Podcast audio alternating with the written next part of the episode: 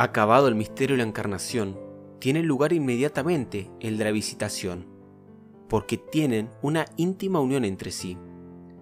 Parece que en la Anunciación es el cielo el que por medio del ángel saluda a María con el más hermoso y bello saludo, y reconoce en ella a la Madre de Dios y a la Reina de los cielos. El Señor no quiere que la tierra permanezca indiferente ante este hecho, y prepara un saludo y un testimonio de María en la tierra. El arcángel le había hablado en el nombre del cielo, Santa Isabel en el nombre de la tierra. Sus palabras, sus sentimientos y sus alabanzas son algo nuestro. Allí estábamos, en ella representado nosotros, para felicitar a María. Comprendía la Virgen la felicidad que tendría Santa Isabel cuando después de tantos años de esterilidad, pues ya era de una edad avanzada, Dios le había concedido la gracia de tener un hijo.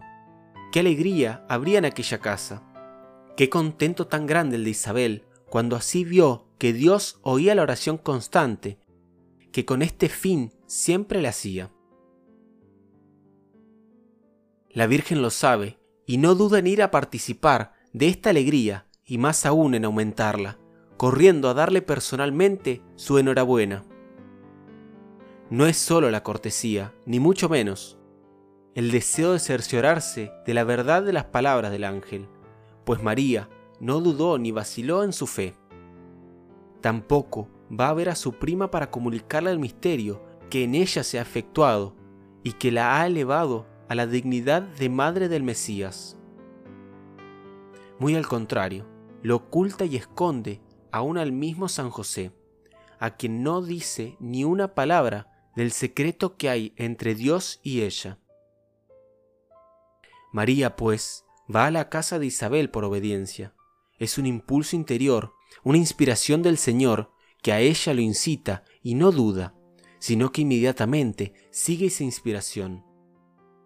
Era aún muy niña, el camino largo y penoso, su estado muy delicado. Dios lo quiere y enseguida lo ejecuta.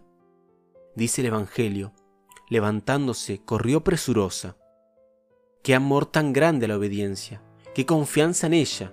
No sabía la Santísima Virgen cuál era el fin que Dios pretendía con esa visita.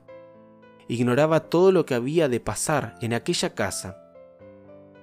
Y sin embargo, ni lo pregunta ni la inquieta.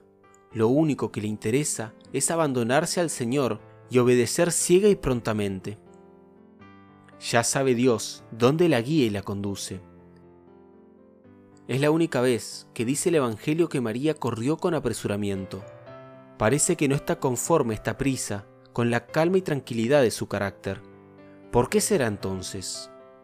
Únicamente por el fuego de la caridad.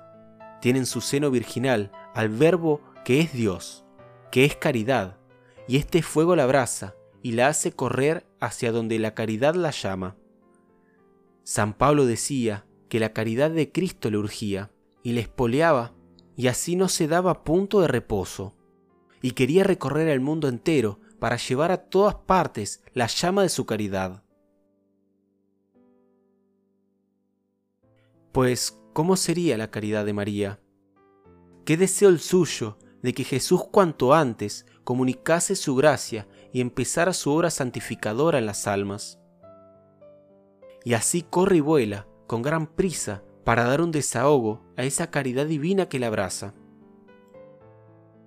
Santa Isabel, llena del Espíritu Santo, lo primero que hizo fue conocer la concepción divina de María por la que era Madre de Dios, y prorrumpió en alabanzas hacia ella. Bendita tú entre todas las mujeres, y bendito el fruto de tu vientre. Las otras palabras encierran un afecto de profunda y muy simpática humildad.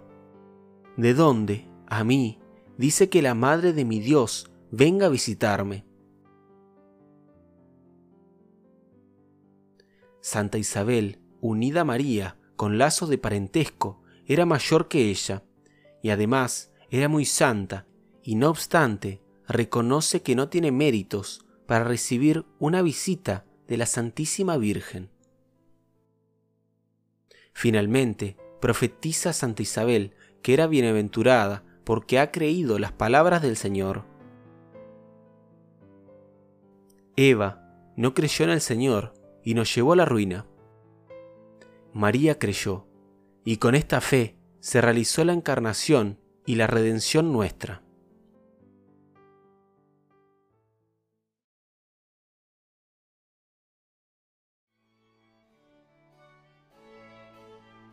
Demos gracias a la Virgen por esta fe suya que nos ha salvado y pidamos imitarla en este mismo espíritu de fe sencilla, para seguir sus palabras y creer siempre en sus inspiraciones, pues esa fe es la humildad y desconfianza de sí mismo, y a la vez la obediencia y entrega a la voluntad del Señor con la que hemos reparado la desobediencia de Eva y conseguir participar de los frutos de la obediencia de María.